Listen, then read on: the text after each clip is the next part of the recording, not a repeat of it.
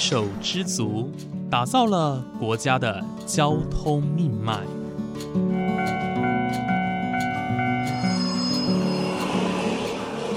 翻山越岭，运送着历史的独家记忆。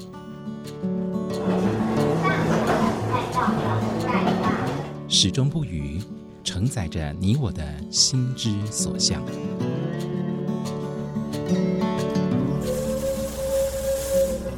各位旅客您好，欢迎搭乘本班次列车，我是胡浩辰，欢迎来到鬼世界，让我们一起探索铁道文化，感受铁道温度，记录铁道故事。本节目由正声广播公司台中台胡浩辰制作主持，欢迎收听。各位听众朋友，午安！谢谢大家在每个周五的中午十二点钟准时收听，欢迎来到鬼世界，我是主持人胡浩辰。今天呢是台日同名车站系列的最后一集哦，非常的舍不得，我们即将环岛一圈。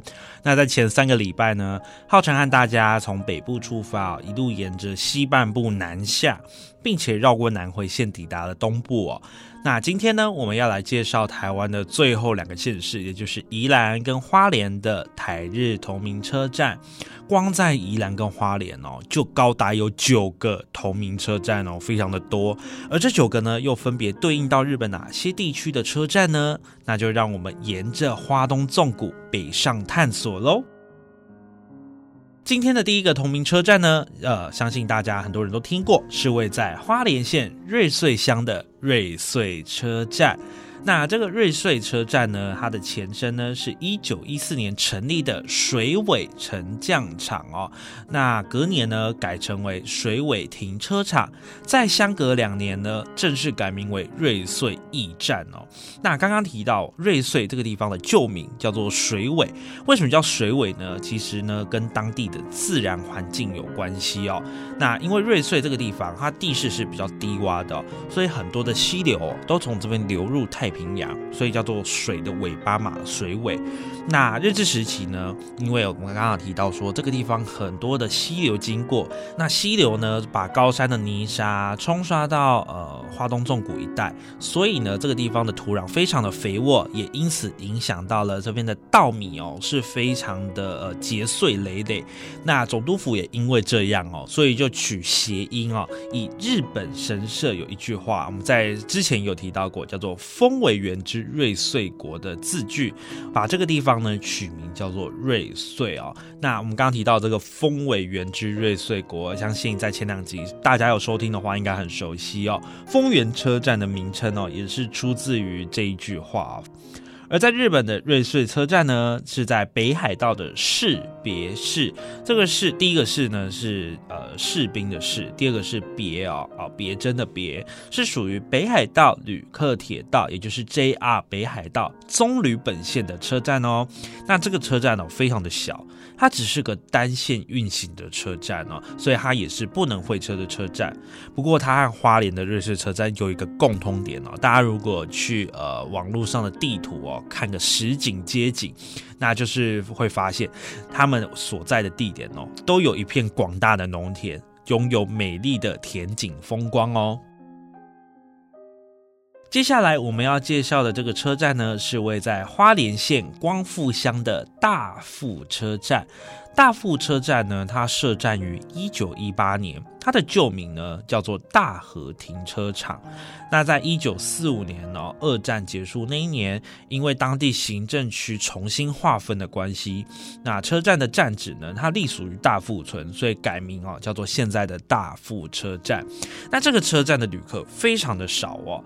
根据资料显示，大富车站哦是在花东线台铁花东线当中。排名倒数第二名，仅次于三名车站哦。那在台铁全部的排名里面是第两百三十六名，呃，平均一天进出站的人数只有十个人左右，是一个非常宁静的小站哦。而在日本的大富车站呢，也是一个小车站哦。它的地点位在冈山县濑户内市一九町的大富，是属于西日本旅客铁道，也就是 JR 西日本赤穗线的车站。那这个车站哦，呃，跟台湾的大富车站也很类似，因为呢，刚刚有提到说它也是一个小车站，它也是一个无人站。不过呢，日本的大富车站周围有一座寺庙啊，叫做上寺山庆寺，它是一个日本非常重要的寺庙哦。日本呢，呃，它把它指定为国家的重要文化财。呃，这座庙宇的历史哦，跟佛像据传哦，都有一千三百年左右，所以是非常的久，也算是当地的一个精神指标。第三座同名车站呢，要介绍的是同样位在花莲县，不过呢，它的地点是在凤林镇的南平车站。南平车站呢，它的旧名叫做林田驿。这个林田哦，就是森林的林，啊稻田的田，林田驿。那它的设站年份呢，是在一九一五年哦。不过到了一九六二年，才正式的改名为现在的南平车站。那这边要跟大家说明一下。虽然说这边的旧名叫做林田哦，很多人可能会想到花莲的林田山，因为林田山确实也在凤林镇。不过呢，距离林田山最近的车站是万荣车站，并不是南平车站哦。那刚刚提到这个南平车站哦，它是属于三等站，台铁的车站等级当中。不过呢，它目前并没有任何的对号车停靠，曾经有，但现在没有。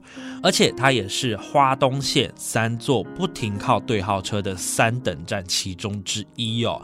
呃，也就是说，花东线呢有三座三等站，那这三座三等站呢，它是没有停靠。对号车，南平车站就是其中之一。而南平车站的乘车数哦，其实也不多。在二零二一年的统计当中哦，一天的平均大概也只有三十三个人。在台铁当中排名是第两百一十八名。虽然说比刚刚呃介绍的大富车站排名提前一些啦，但是其实呃游客数比较下来，其实还是相对其他车站少了一些。而日本的南平车站也是如此冷清吗？正好相反哦。日本的南平车站位在东京都日野市南平六丁目，是属于京王电铁京王线的铁路车站。那它设站的时间呢，是在一九二六年到现在哦，也有将近一百年的历史哦。这个地方哈，它这个车站的站址过去叫做平村。那因为呢，这个郡里面呢有同名的村，也叫平村哦，就是现在。八王子市的平町，那以南北做区分的话，现在车站这个地方叫做南平，所以呢，南平这个名字是这样子来的。哦。那它的日均进出人数呢，大约每天都有一万人上下哦。虽然说呢，和台湾的南平火车站同名，不过呢，使用情况看起来是天差地远哦。接下来我们要介绍的第四个同名车站是位在花莲县寿丰乡丰山村的丰田车站哦。我刚刚有特别介绍这个地方位在丰山村哦，为什么要特别讲呢？等一下就知道喽。那其实，在台湾哦，说到丰田。马上大家就会想到汽车品牌 Toyota 哦，不过这这个名称并不只是用在汽车上，火车站名呢也和日本是有渊源的哦。那丰田车站呢，它创站于一九一三年哦，还蛮早的，在当时呢叫做丰田沉降场。那隔了三年之后呢，站房才正式的完工哦，而且是正式的升格为丰田驿。丰田车站哦，它现在的进出人数，呃，又比刚刚提到的大富啊、南平再高一些。在去年的台铁车站当中哦，排名是第两百名。不过呢，说到丰田哦，就不得不提哦，这里是当年日本政府哦继花莲吉安之后建立的第二个官办移民村哦，范围就是包含现在的丰里。峰山跟丰平村哦，所以呢，刚刚有特别介绍到峰山村，呃，它其实也是在这个移民村的范围当中。那这个移民村呢是要干嘛的？它其实是提供给远渡重洋的日本人哦，一个生活机能很完善的生活圈，有点像是一个建立一个村落的感觉。那村内的道路呢，它其实就是设计成宽敞有序的棋盘状道路。而且呢，在村子里面也有一些移民指导所啦、派出所啊，或是小小型的诊所、神社或者是布教所，呃，甚至是也有一些学校哦。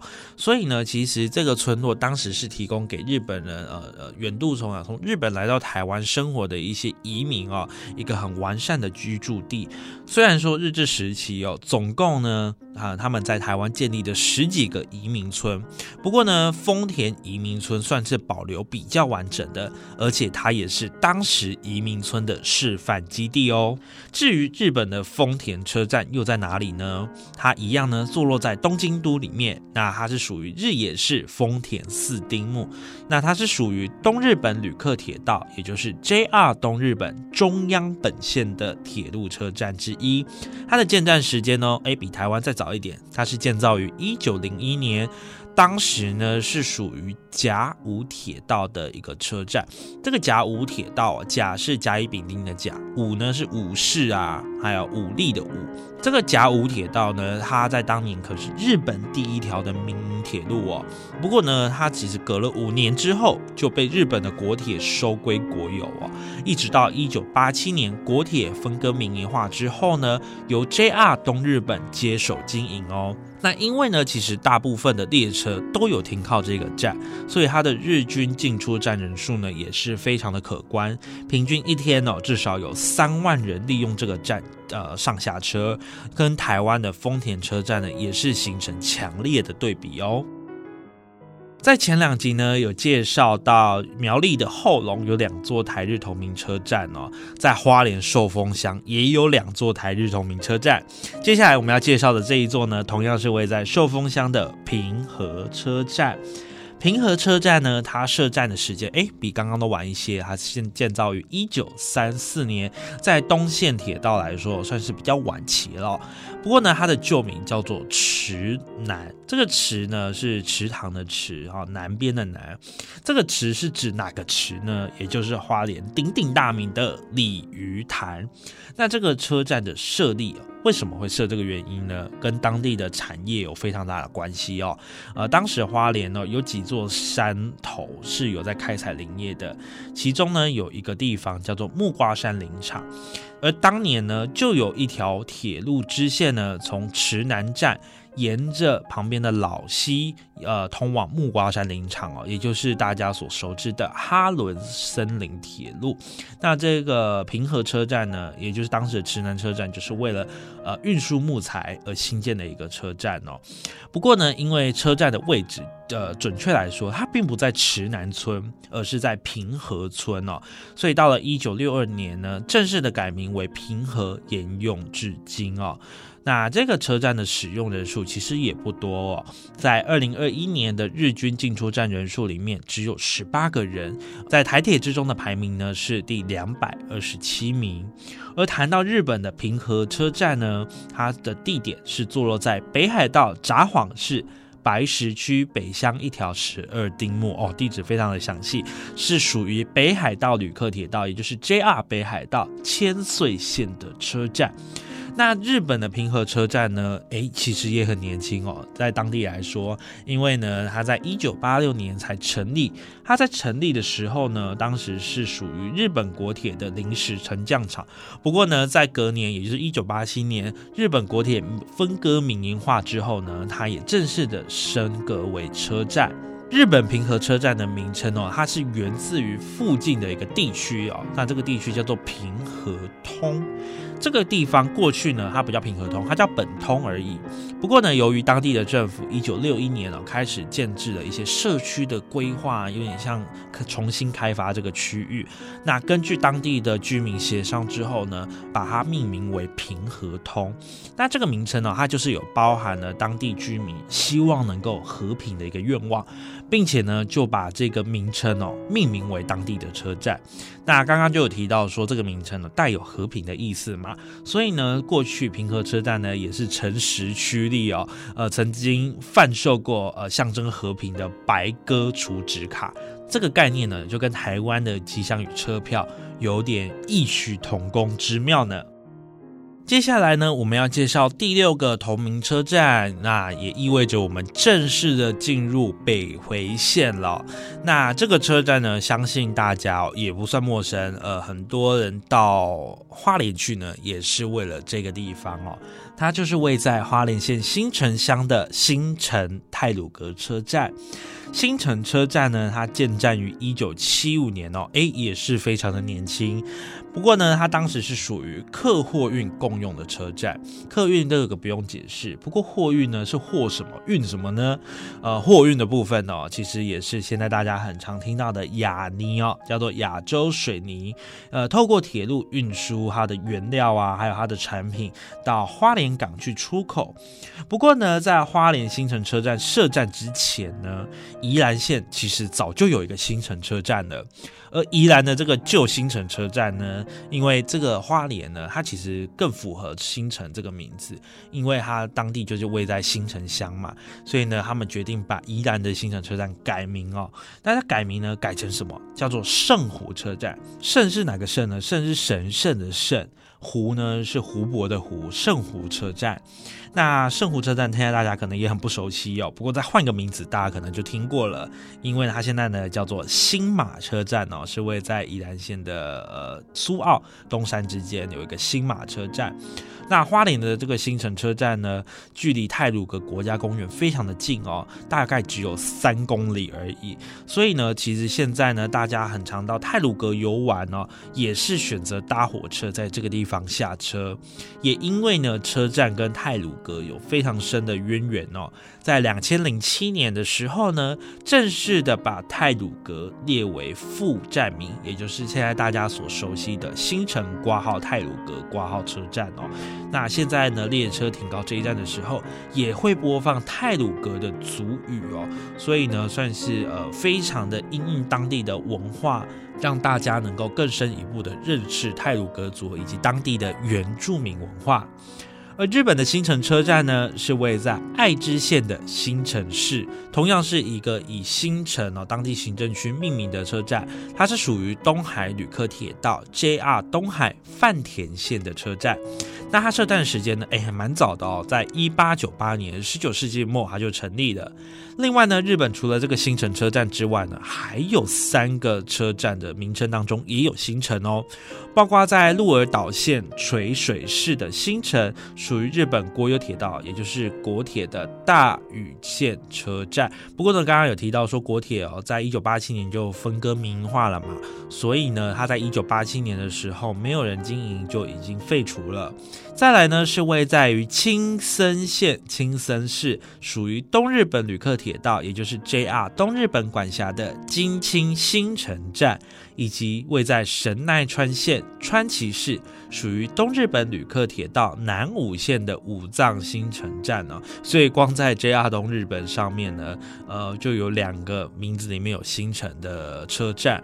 不过呢，路线是不一样的啦。但是呢，这三个营运中的新城车站哦，有一些呢是重要的通勤车站，有一些呢则是列车的收发班车站哦，在那当地哦都是属于非常重要的火车站哦。介绍完花莲的六个同名车站呢，我们要进入最后的县市宜兰县啦。那接下来要介绍这个车站呢，它叫做中里车站，它位在宜兰县的五节乡哦。那它设站的年份是一九三六年，当时还只是一个货运车站。诶，那它又是运什么呢？等一下会跟大家说。它在一九三六年设立的隔一年，一九三七年才正式的开始载客哦。不过呢，它载客的时间居然只有短短的一年就暂停了，一直呢到了一九六二年，大概隔了二十几年之后呢，才又恢复了客运。当时的货运业务主要是来自于车站旁边的一个中心纸厂，呃，也就是现在的中心文创园区哦。不过呢，现在反而是停办货运业务哦，只剩少数的乘客会在这里上下车而已。而中里车站呢，跟它的下一站罗东车站是毗邻的关系，它的旅客数哦真的相差非常的多。在二零二一年哦，它只排名两百一十一名，平均一天呢只有四十个人进出这个站。不过呢，接下来要提到日本的中里车站哦，也是有很多分身。那现在呢，已经有废除两个了，分别是在岩手县宫古市，属于 JR 东日本岩泉线，以及在库页岛的华泰东线。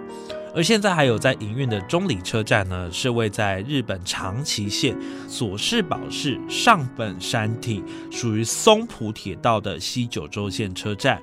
另外呢，还有一个是一样是位在青森县呢，属于京青铁道线的终点站，叫做京青中里站。还有一个是位在秋田县秋田内陆纵贯铁道的雨后中里站。还有一个是位在新系线东日本旅客铁道，也就是 JR 东日本上越线的越后中里站，非常的多。不过呢，不管是日本的或者是台湾的中里车站，它的旅客数其实都不多。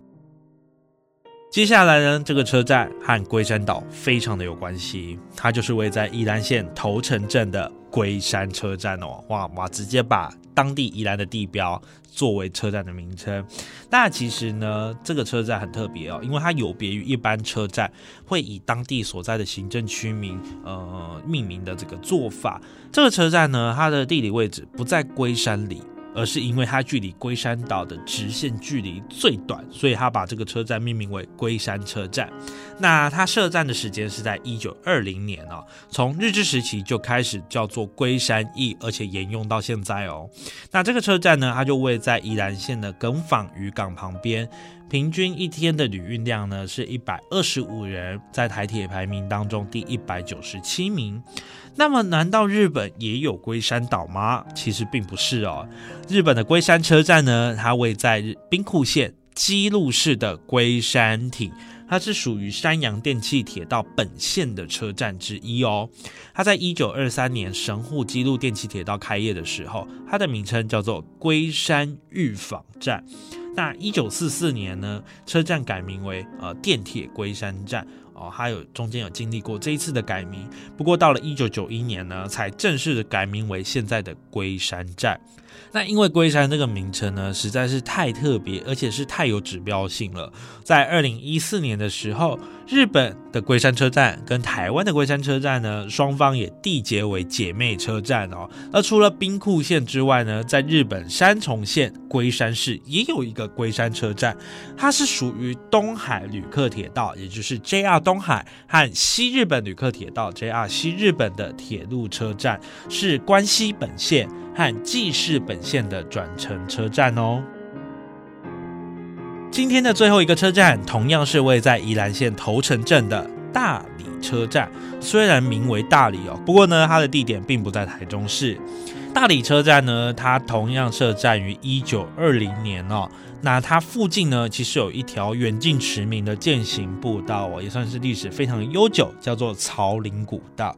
大家呢常常会从呃贡寮那个地方，新北市贡寮区开始走哦，那沿着草岭古道走，然后呢在大理车站附近的大理天公庙，也就是所谓的草岭庆云宫下山，那接着呢会在大理车站哦搭着区间车呃返回各自的住家，那因此呢大理车站它的旅运量每天都有大概三百多人，排名是第一百六十三名哦，那这一些。的人呢，大多都是因为朝林古道啊，呃，来到这个车站，上车的人比下车的人多，非常的多。